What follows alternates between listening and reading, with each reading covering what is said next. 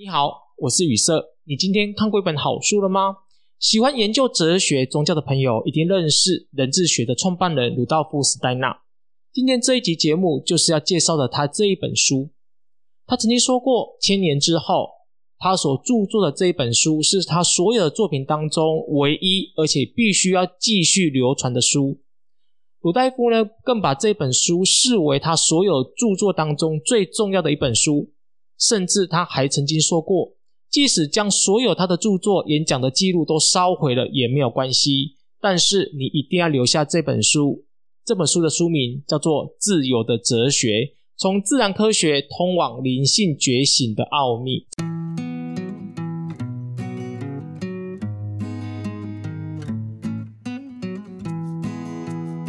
在空中邀访到的是出版这本书的出版社世子文化的主编信宏，来跟我们谈一谈关于自由的哲学。信宏你好，宇色好，各位听众朋友大家好。在台湾呢，应该有很多人哦，对于这本书的作者鲁道夫·史黛纳呢感到陌生。但是讲到台湾的华德福教育啊，大家应该多少都有听过这一所的学校。其实呢，华德福的创办人呢，就是鲁道夫·史戴纳。史戴夫呢，他不只是会看到物质世界，他甚至可以去感知到灵性的世界。这本书的名字刚好叫做《通往灵性觉醒的奥秘》。那么，这个观点跟他的书有什么样的连结呢？哦，我们应该这么说，其实鲁道夫·史戴纳他其实他所要真正说明的，他的精神主旨。他的所思所想，其实就是在讲灵性科学，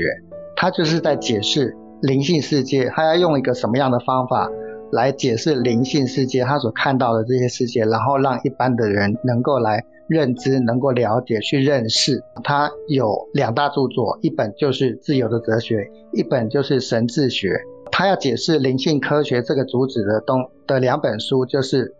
神智学》跟《自由的哲学》。那神智学呢？它完完全全是从灵性的角度切入，去谈他所看到的所谓的灵性世界。在当初你们选书的时候呢，怎么会想要把这本书出版？呃，因为我们之前公司有出版了斯戴纳的那个密修学徒的高等灵性修炼法则嘛，那本书。那其实那本书也算是斯戴纳他的很经典的一本著作。但是我们我们。其实我们回过头去省思他的这个，因为他的著作还有他的演讲内容很多，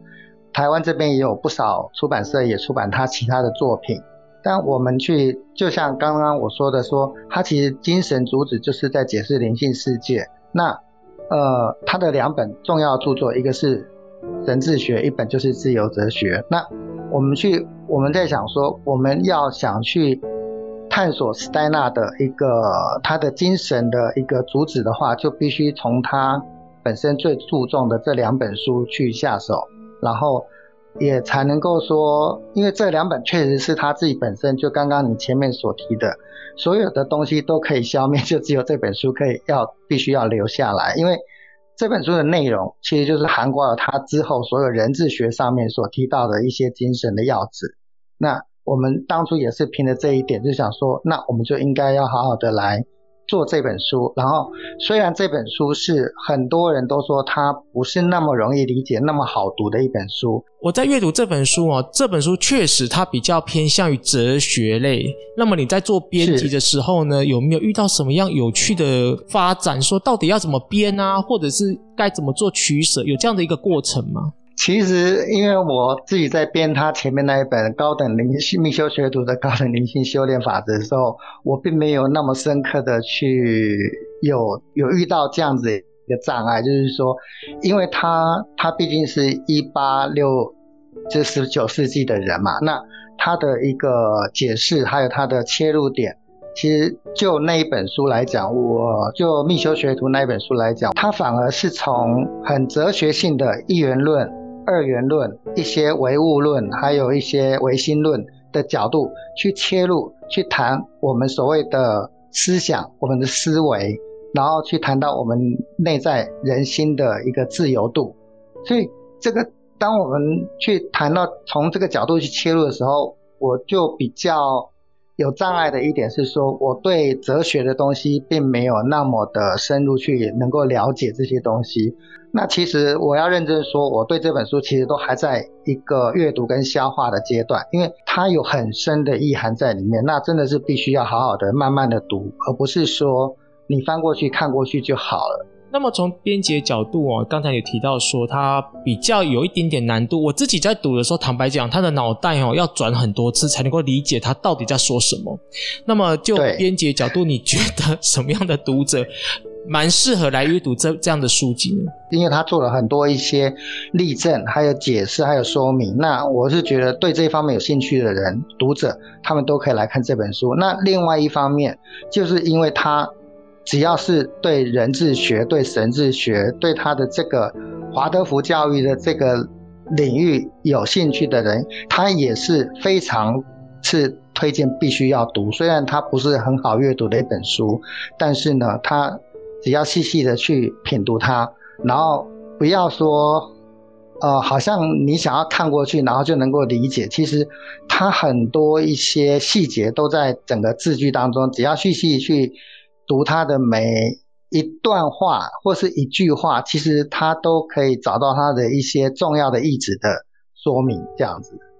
之前是中化呢出版一本书，叫做《密修学徒的高等灵性修炼法门》，然后也是鲁道夫·斯戴纳所著作。那么你这两本书啊，在阅读上面呢，你会希望读者呢是可以分开来阅读呢，还是说其实它是有先后顺序，然后先从密修学徒切入，再读自由的哲学，会比较好理解？不妨是从那个密修学徒那一本书开始读，虽然是说那一本书是比较后来的，但是呃，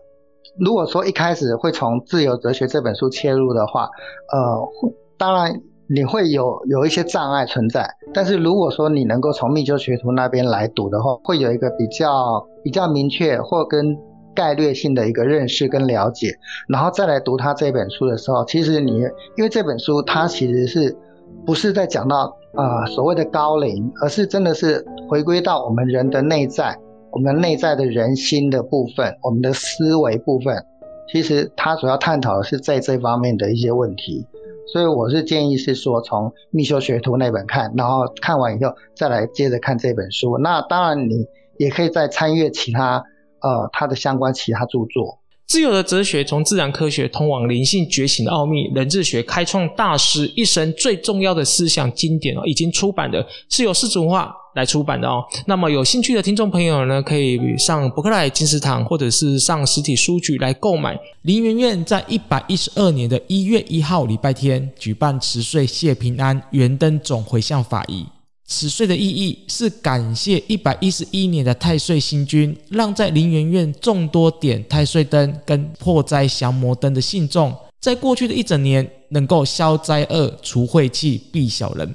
十岁谢平安圆灯总会向法仪的这一天，将以灵山派招神术的法仪召唤这一群的天兵天将跟护法神前来，领受这一场圆灯谢平安的谢恩仪式。想要迎接全新与好运的一整年吗？期盼来年得到天神护法的庇佑，修行之路顺遂吗？欢迎来参加这一场辞岁谢平安圆灯总回向法仪，诚挚的欢迎各界以及灵山派的灵修人共同来报名参加，点灯酬谢谢平安。相关的活动办法已经放在了说明栏，